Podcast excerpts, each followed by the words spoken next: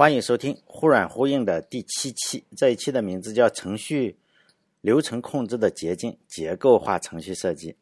现在我们用编程语言的话，都是就三种结构嘛，顺序啊，然后循环，然后选择这三种结构，包括有很多关键字嘛，比如说 if 啊或者 while、for 这些，来控制整个程序的流程。以今天的眼光来看，这是非常理所当然的事情嘛，就好像现在我们开家用汽车一个样子。就应该有四个轮子，手机呢也是应该有一个非常非常大的屏幕，但是呢以前并不是这个样子的。对于呃这一期的节目啊，对于所有编程的人来说都是非常的浅显的。我们编程的时候就用这三种结构，基本上就能搞定任何的编程结构，也就不用再用其他的结构了。我上来先说几篇论文吧，这个都是在一九六六年左右发表的论文。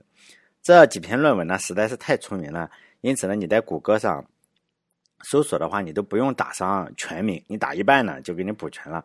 第一篇呢是一九六六年发表的一篇论文，叫做《Flow Diagrams: Turing Machines and Languages with Only Two Formation Rules》。呃，如果有人想看的话，就收获肯定是很大嘛。我再讲一遍，呃，我一直以来的理论哈。就是以我的见解的话，非常出名的科学家，除了图灵哈，图灵我看过他的论文，真的是看不懂。其他的话，你只要有点出名的话，他们的论文都是比较容易懂的，而且是越出名的越懂，越出名的人实际上他写的越简单。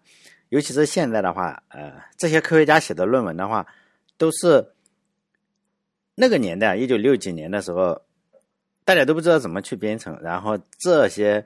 人写的论文啊，就给编程指明了前进的方向嘛。现在再读的话，你就会觉得哇，这样也能写论文是吧？好简单了。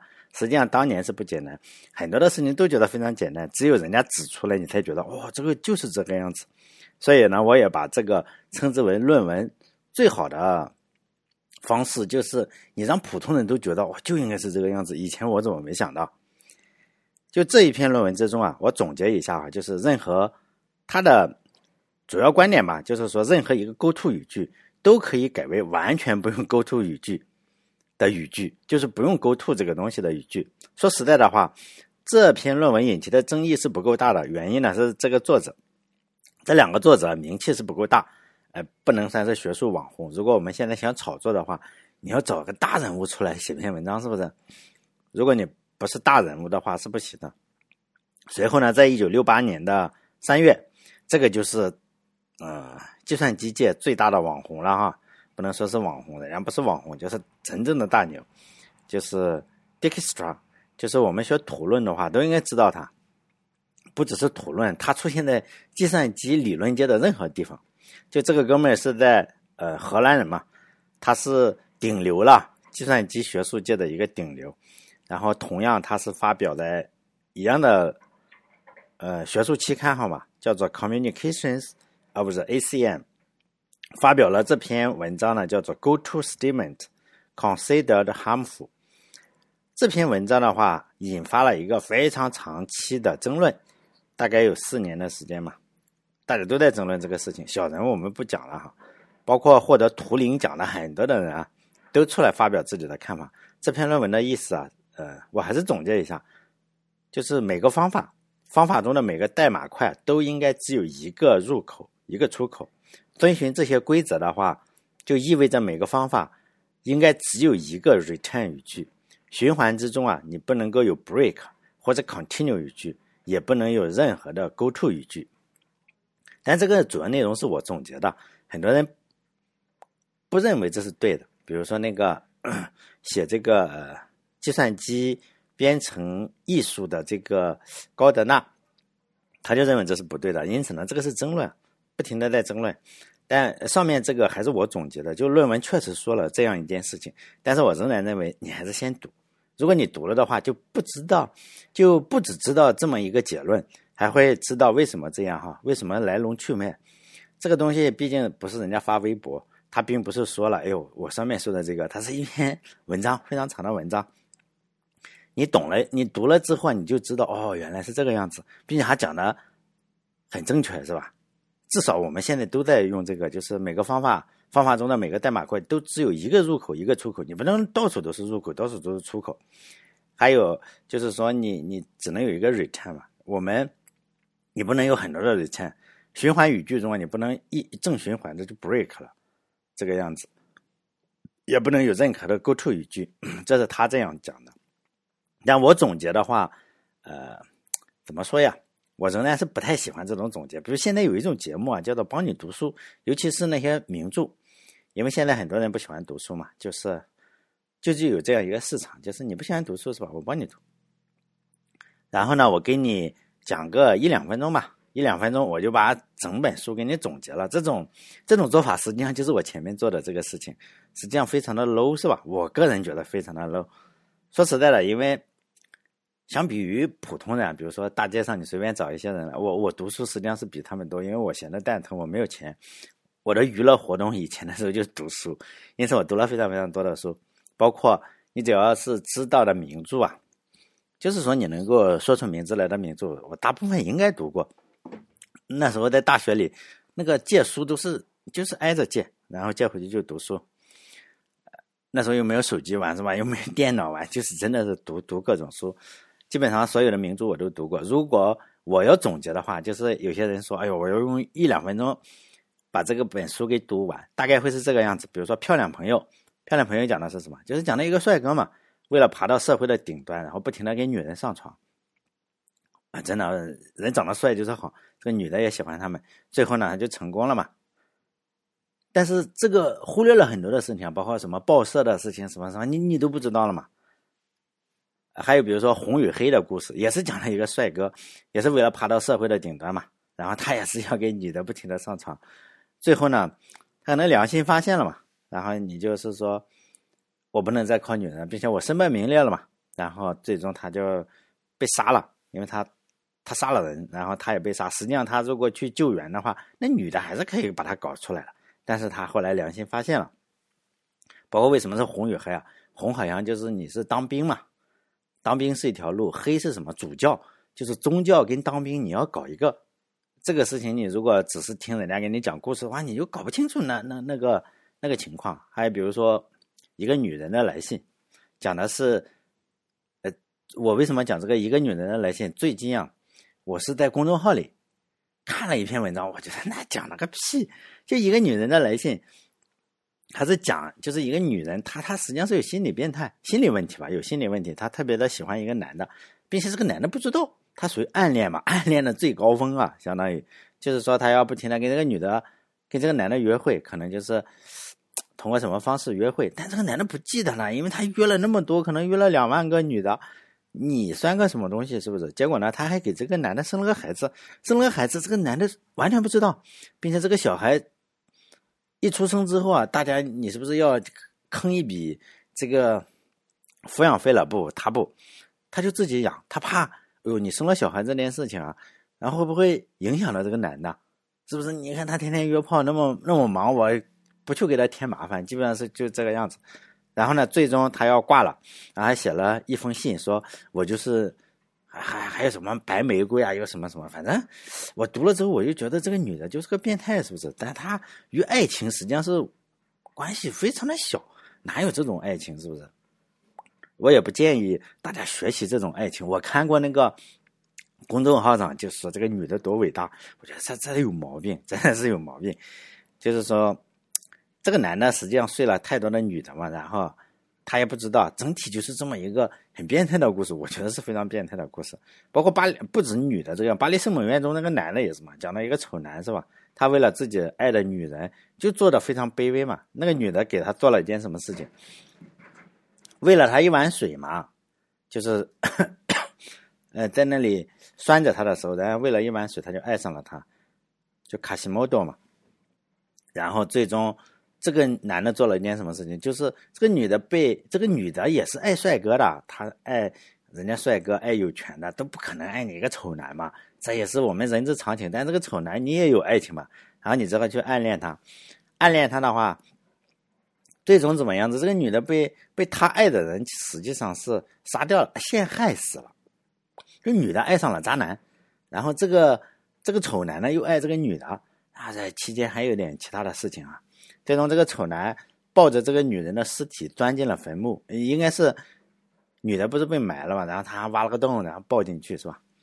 这这是不是也很变态？我觉得也很变态，但他确实是名著，还什么罪与罚也是这个样子嘛，就讲了一个穷小子，然后他杀了房东跟这个妹妹是吧？房东的妹妹，最后坐了监狱嘛，然后从监狱出狱之后就过上了幸福的生活。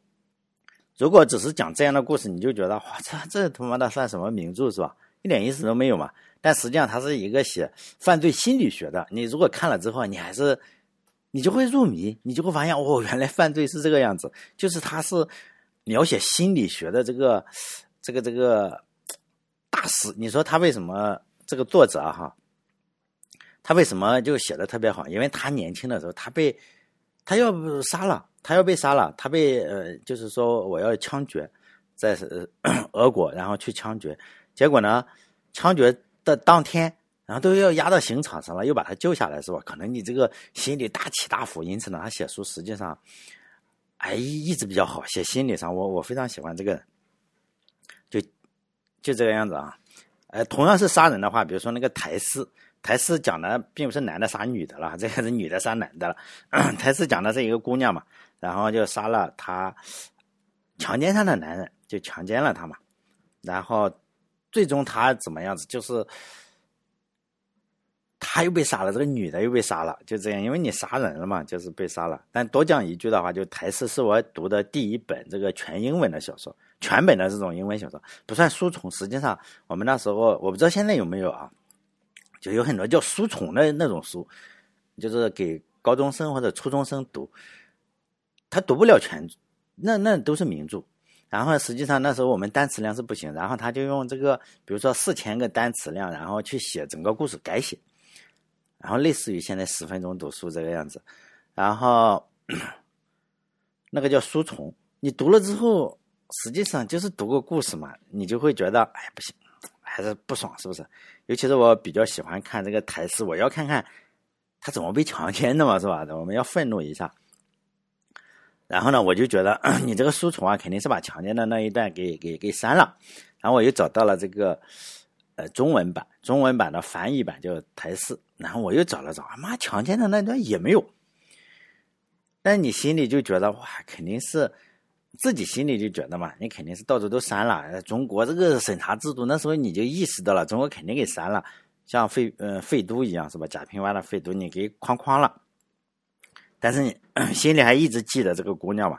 这个可爱又伟大的姑娘是吧？为了爱情杀了人，我就一直记着这个姑娘。然后上了大学之后，就在图书馆里哇，见到了这个全英文的哇，一看那么厚，一看就不是书虫级别的，赶紧的，赶紧的借回去是吧？哎，不用借回去，站在那里就开始翻翻第四章，我都记得很清楚，赶紧翻第四章看看。但是单词量没那么多，我就。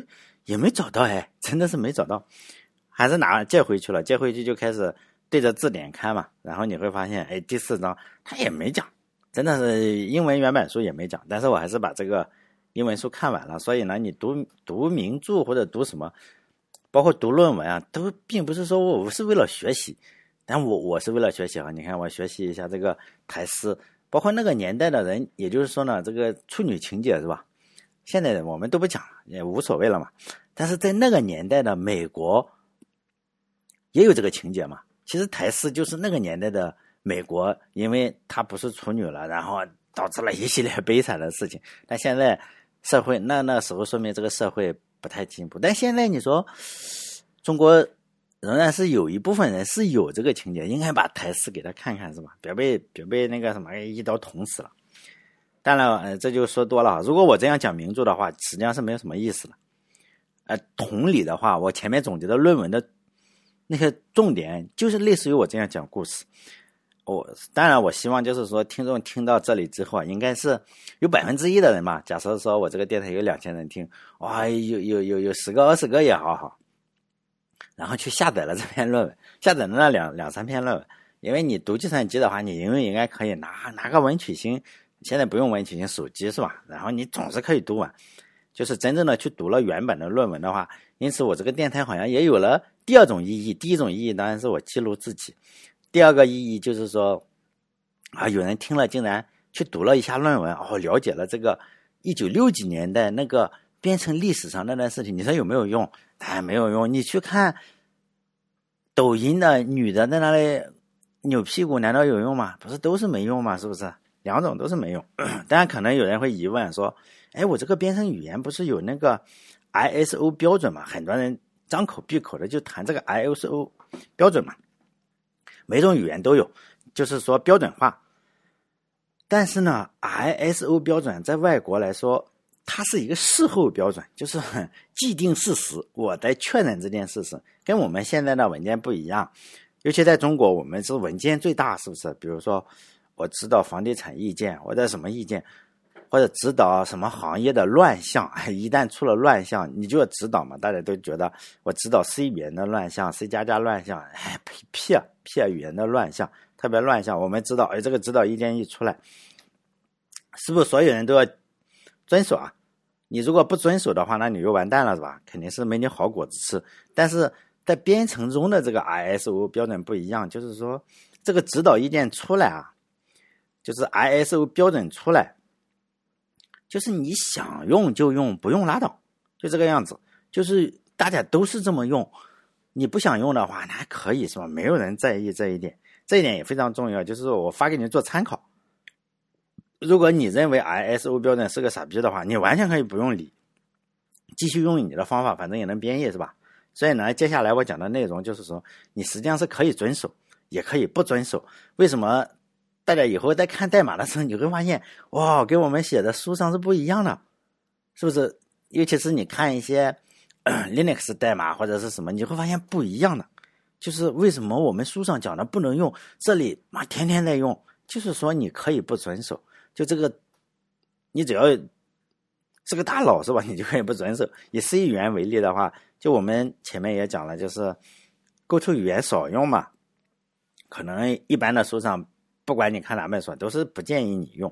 但是呢，在这个计算机编程技术、计算机编程的艺术哈。的高德纳还有写 Linux 的这个大喷子，就是林纳斯哈，林纳斯，他非常喜欢用 GoTo 语句，这个是一点毛病也没有的，因为他们认为标准是狗屎，就是说，林纳斯曾经说过这样一句话嘛，就是标准是垃圾。呃，大家如果 想知道这个这句话的来历的话，我可以给你讲个故事，我花点时间讲讲这种这种大喷子也被砸，你不要认为。雷纳斯看起来要非常的凶啊，他也有被砸的时候。我给大家讲讲，在很多时候啊，你也要防止被砸，你不要不要乱发表。在在哪个国家，你要知道有有有不能碰的红线，真的有不能碰的红线。雷纳斯也有不能碰的红线。在中国，可能你发表一些什么言论，啊碰红线了，你可能是吧挂了。雷纳斯也有挂的时候，我们可以看看他怎么倒霉的时候，就是说。我记得当年就是 Linux 是没有被砸的时候，那时候大部分，包括现在也是这个样，大部分开发 Linux 这个内核的人都是男的，现在仍然大部分都是男的。因此呢，男的在一起，你要知道他就是喜欢骂人嘛。你看看在群里也是这个样子，你只要女的多，这个群就相对平和很多。包括你这个豆瓣上，这个因为女性的比例一旦高啊，这个东西就就是很好。这个氛围啊，就是没有那样，就是生殖器满天飞啊，就跟那个上生理卫生课一样。豆瓣上不会这个样子，呃，但是你在这个 Linux 这个内核群里啊，实际上脏话是满天飞的。包括你在软件那些事，这个电台啊，包括忽然呼应这种电台，那老直男是能忍受这件事情的。当时呢，有一个叫做 Sarah Sharp 这个内核开发者。这个姑娘以前她她先是姑娘，后来变成了不是姑娘，这个以后再说哈，那等会再说。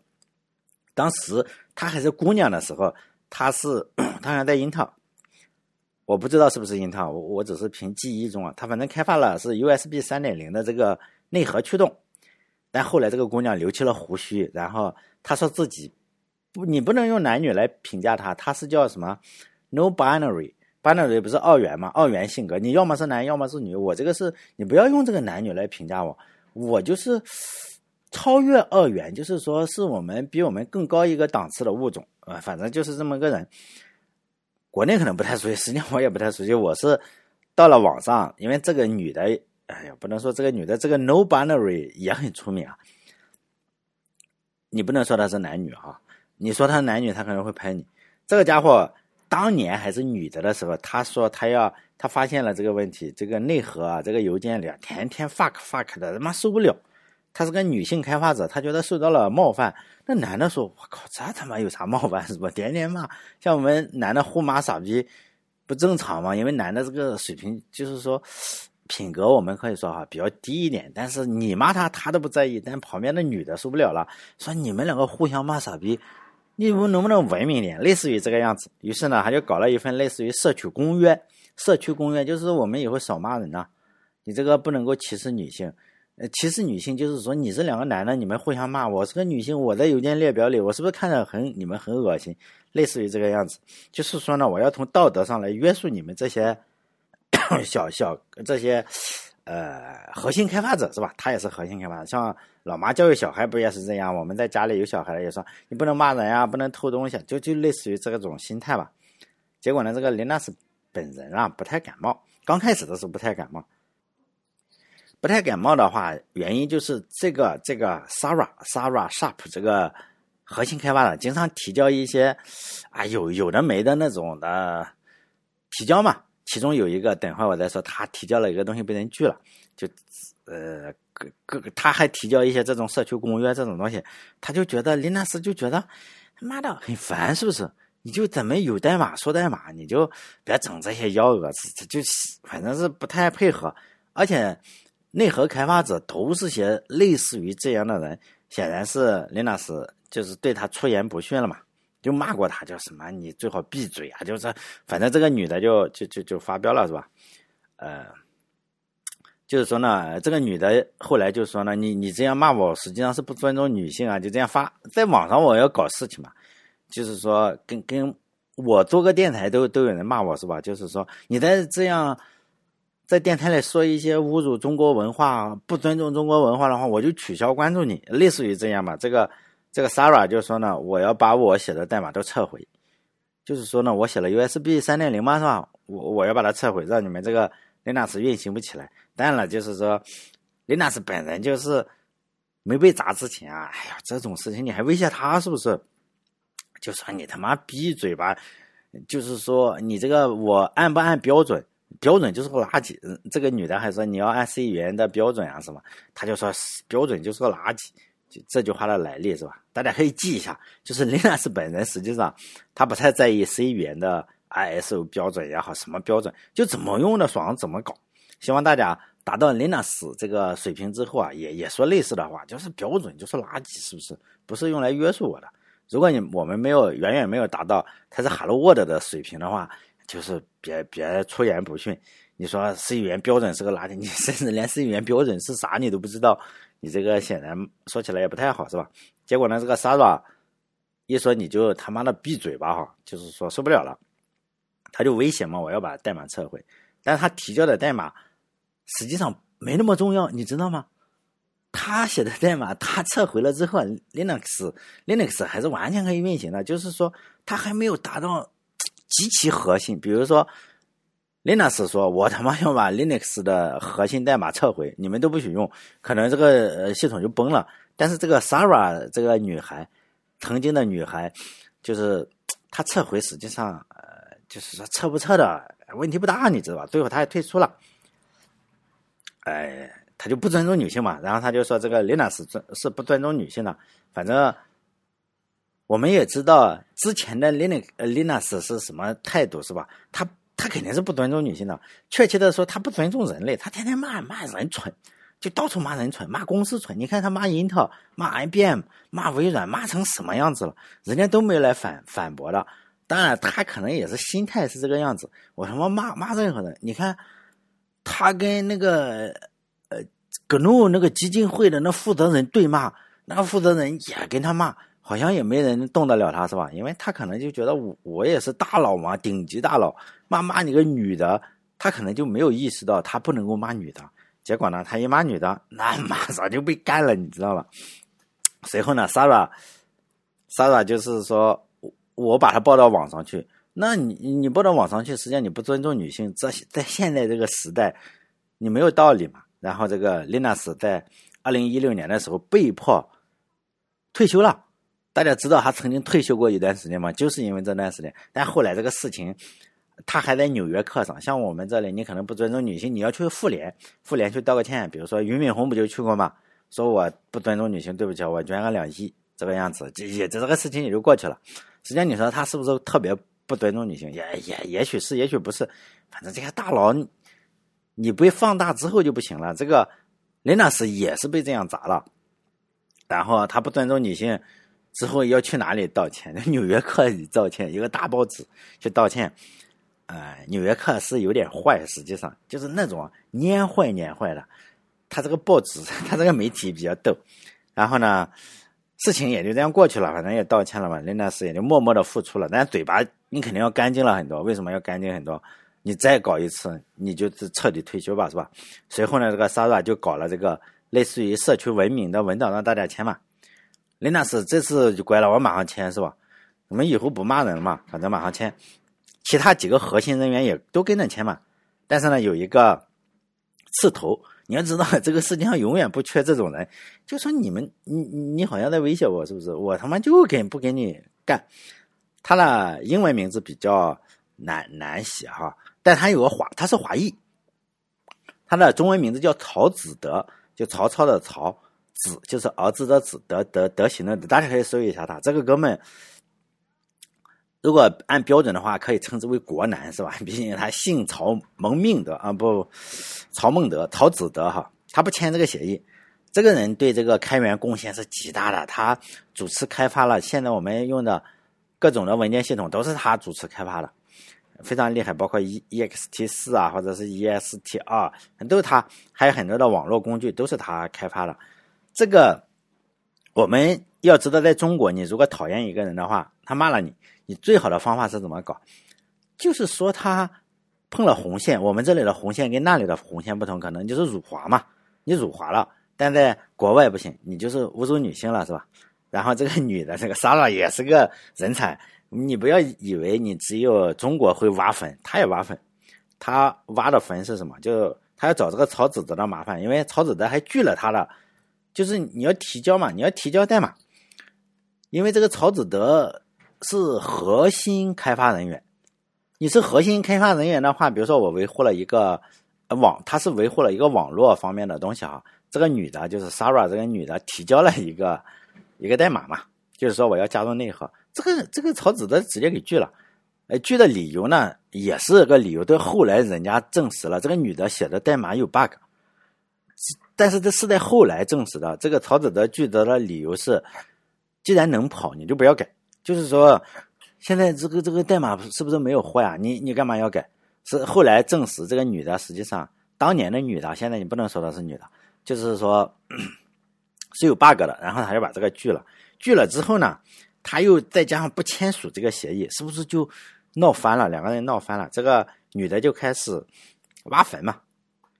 这个曹子德呢，也是个怎么说呀？经常在网上，你要知道，这些人经常在网上发表言论。其中呢，有一个发表言论是政治不正确的话，就是说你你要找到政治不正确的话，在二零一八年的时候，他就这个女的说，这个曹子德为什么为强奸犯辩护？就这个推特目前大家还在，还在这个女的的这个推特上。二零一八年大家还去翻翻啊，大家可以去看看。呃，我当时看了，我还在关注这件事情，因为当时还是那不大不小的事情嘛，我就看了哈。你为什么会为强奸犯辩护？实际上呢，并不是这么回事。这个小曹啊，这个曹子德，他是在网上看了一篇文章。我们要知道，文章吸引眼球，你是不是要起一些非常耸动的这个标题，你才你才能够吸引人嘛？其中类似于，比如说中国的女性百分之七十七点五被性侵过啊，你一想。百分之七十七点五，或是一百个中七十八个人被性侵过，还有就是中国的男人百分之五十八是强奸犯，就这样你才会点进去看。还有中国的小孩三分之一是是是是，不是亲生的，就这个样子你才会点进去。这叫什么标题党？实际上我们看到标题党看长了你就忽略过去就拉倒了，是吧？但这个小曹显然是没经验，这个国外哪有这么水深火热？他就写了一篇文章，认真的反驳了，比如说中国的男性百分之五十八是强奸犯这个事情。当然了，那个文章是就是讲的是西方的男性也是一个很高比例的男人是强奸犯，这个事情也是不合理的。问题是人家就是吸引眼球嘛，你反驳这个干啥？你就最好是什么都不要反驳。但这个哥们儿实在是内核开发人员，他找了数据，他要证实，就是说呢，这个太高了，很多的你看看。你你很多都谈恋爱谈了好久了，你突然女的说你被强奸了，好像也不是很合适。他就说了，你至少要把强奸分类嘛，分成比如说陌生人之间的强奸，然后结婚以后的强奸，就是说这个要分类，就类似于这样。结果呢，谁还看这个？因为他确实是为这个强奸案太高来来发表辩护嘛，是吧？于是呢，这顶帽子就戴在他头上了嘛。反正呢，你这个凡事要小心，是吧？就不再扩展了，我不再扩展。后来这个事情闹得也比较大，这个男的也被迫签嘛，你就是所以这个协议还是通过了。你就是大家说话要小心点。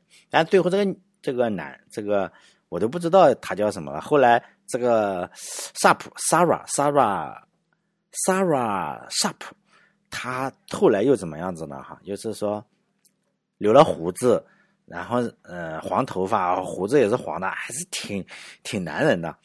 但是你也不能说他是男的，他是他叫 No Binary，就这个样子。在这个吵架里呢，Lin Lin Linus 就说出了这个著名的话，叫“标准是垃圾”，是吧？大部分时候我们还是要按标准办事。必要的时候，比如说你觉得我就是要在程序中两个入口、两个出口，你就可以干。我仍然认为你可以干，除非你有。你特别充足的理由，你就可以干嘛？是不是？如果大家听过我上一期讲这个 B N F 的话，就但有一个听众啊，至少有一个听众，他发给我了一个图片，他真的去图书馆里找了一个一本书，叫做《C 语言 B N F 解释和程序设计》的书哈。虽然那本书很老了，虽然我我不清楚这个听众会不会真的去看完这本书，但是呢，书确实如此。你只要了解大体的意思也就可以了，是吧？我确实没有办法在。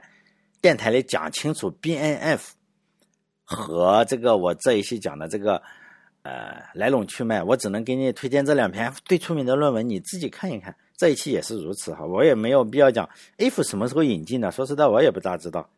什么 else 是谁引进的，这个我们也就不不去考证，反正就是在一九六六零年代之后，慢慢的就引进了。当然了，我我宁可讲另外一些我学习的故事，希望有兴趣的人。就是有一点启发嘛，这个故事是来自于我学这个 C 加加的时候，对我来说 C 加加实际上是超出我的理解范围的，非常难，对我来说是非常难，就是可能达到了我的脑子的上限，可能我比较笨。哎呀，我在学这个时候，我们的必修课每种编程语言不是都有自己的语法嘛？当时学编程的时候真的是非常苦恼，有那么多语言，当时学 C 加加，然后呢，我学习。我不大喜欢看书，说实在的哈，我不太喜欢看书，我喜欢看人家写的项目。我经常要到网上去找项目看，就找个 C 加加的项目。以前还没有这个 GitHub，当时是 SourceForge，现在也有 SourceForge，但风头已经完全被盖过了。当时呢，我就找了一个项目，叫做 GCC XML。我还是讲一下这个这个项目的背景吧。GCC 为什么有这个 GCC XML？呃，在一九九九年的时候，就是美国，美国有这种叫美国国立卫生卫生研究院 NIH。现在是因为新冠嘛，大家也经常看到这个 NIH 出来做一些呃科普或者是建议什么东西啊。这个叫美国国立卫生研究院，他当年一九九九年的时候没有新冠，他要做一个项目，就是说把人体数字化，就是一个因病去世的女性吧。参与了这个项目，因为他已经去世了，他的人体就是他整个的人体要切切成零点三毫米左右的这个切片，从头切到尾，这个非常伟大啊！咱们不能因此开玩笑。当然，如果我去世了，大家可以开我玩笑。呃，他要切成片，然后用数数码相机，然后拍照，可能数码相机或者有什么东西，我也不知道。反正他要整个重建整体的。整个人体当时产生了大概是六十五 G 的数据，为了处理这些数据呢，研究人员他就用 C 加加写了一个项目哈，最终这个项目产生了一百六十多万行 C 加加代码，这些代码就是在美国的这个可能各个研究中心啊，或者类似于什么，就不停的被被使用嘛，广泛使用，然后大家要不停的增加这个功能嘛，可能是增加功能哈，我也瞎猜的。就是越来越难以维护了。我们要知道，一个项目刚出来一百六十多万哈，你想想就头疼。然后呢，越来越多嘛，后来可能 C 加加太难写了，大家就用这个 Python，Python 语言的这个 Swig 和这个 C 加加代码进行交互，就是我那一部分代码是 C 加加，后来我们再用 Python 去写，就这个样子互相交互，直到有一天他们崩溃了，是吧？因为你要维护两个代码实在是崩溃，他们就要把 C 加加这个代码转换成 Python。然后 Python 那时候我已经会了，这可不是一点点的嘛？你想想一百六十多万行，如果是如果是一万行的话，你就重写可以；一百六十万多万行，你这个再重写实在是崩溃哈。于是呢，他们做了一个项目叫 GCC 一个杠哈 XML。现在我查了一下，它已经改名字了，还叫 Cast XML。有兴趣的话，它已经转移到这个 GitHub 上面啊，大家搜一下 Cast C E S T Cast M XML，没有中间这个。这个这个杠了哈，它这个项目的目标是什么？就是把一百六十多万行代码，然后转换成 Python 这个代码。当时我我实际上是已经学会了 Python，正在学 C 加加，结果呢那脑子不够用了，我就对这个 C 加加转换成 Python 就有非常非常大的兴趣嘛，因为我会了 Python，是不是？然后我就想，哎，我只要读了这个项目的代码，大体了解一些工作原理的话，就可以了。原理其实上就是这个样子的，就是 GCC XML，当时没改名的话，它会对整个 C 加加代码进行处理，处理之后啊，它会生成中间状态的代码，中间状态的代码就是呃 XML，然后呢，它用 Python 的一个包，大家都都应该用过，就是 PyCXML，哎，这个大家应该都用过哈，然后再转换成 Python 语言，这个非常厉害吧哈，当年我是觉得哇超厉害。当年我孤陋寡闻嘛，一直也学不好 C 加加。看到有人就是说我直接把 C 加加转换成 Python 代码，就非常惊呆了嘛。人家自动的哈，你自己都学不会。于是呢，我当时也是在学嘛，然后就写一段 C 加加代码，然后转换成 Python，然后看看哦是不是一样，因为我懂 Python 了，然后不停的这样转换，然后整个过程实际上是乐此不疲。哎，说实在的，我很少沉迷于技术哈，除了这一次。一般情况下，我只有玩游戏的时候，比如说玩文明，文明这个游戏时间实际上是特别长的。然后你这样一转头，哇，天亮了，真的是这样玩一晚上。这次呢，我是第一次，我不停的在用 C 加加，然后转换成 Python，然后自己写一段，转换一段，啊，然后真的是一转头，哇，天亮了。我第一次觉得，哇，我竟然学编程也能这么入迷，是吧？当我有了这个想法之后啊。我当时就觉得，我有一个超级厉害的想法，就是说呢，哎，比如说我们在查看中间代码，就是 x XML 的中间代码的时候，我就意识到这样一个问题：从道理上讲，我有了这些中间的代码，是不是 C 加加？实际上你不不只可以转换成 Python，你可以转换成任何代码，是不是？你你大家有没有想过，它不只可以转换成 Python，它可以转换成 Ruby，转换成 PSP，转换成任何代码。你只要巧妙的避开其他语言中不存在的一些特征，它就可以转换。C 加加可以转换成任何语言，反过来也是这个样子。再远一点，就是任何语言可以转换成任何语言。当时我我自己想到了这个事情，就就就就很激动，你知道吗？当时真的是很激动，就觉得哇，这下这下可以出一个编程语言。然后一统江湖了，比如说我搞个动物语言，哇，青史留名。然后这个想法实际上在我脑子中就存在了没多久，呃，比如说一两周哈，我就发现了这个中间代码，实际上每个学计算机的人都知道，它的学名叫抽象语法树。这个抽象语法树也就是我们编译原理中这门课讲的主要的内容。虽然你这个梦想马上破灭了，因为中间代码就是个抽象语法树。上一期我也讲过抽象语法树，我我但是呢，你自己想到了这件事情，然后你就有一种顿悟，你知道我们都觉得学编译原理没什么屁用，但是呢，你自己想到了这件事情，甚至你想哇，我能够青史留名了，是不是？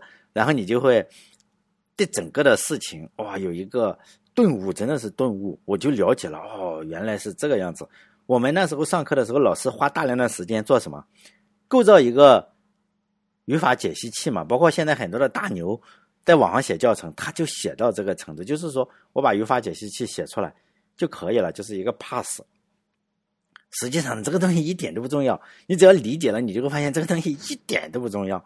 如果说构造这个这个编译器是万里长征的话，你做一个语法解析器，你顶多算是万里长征的第一步。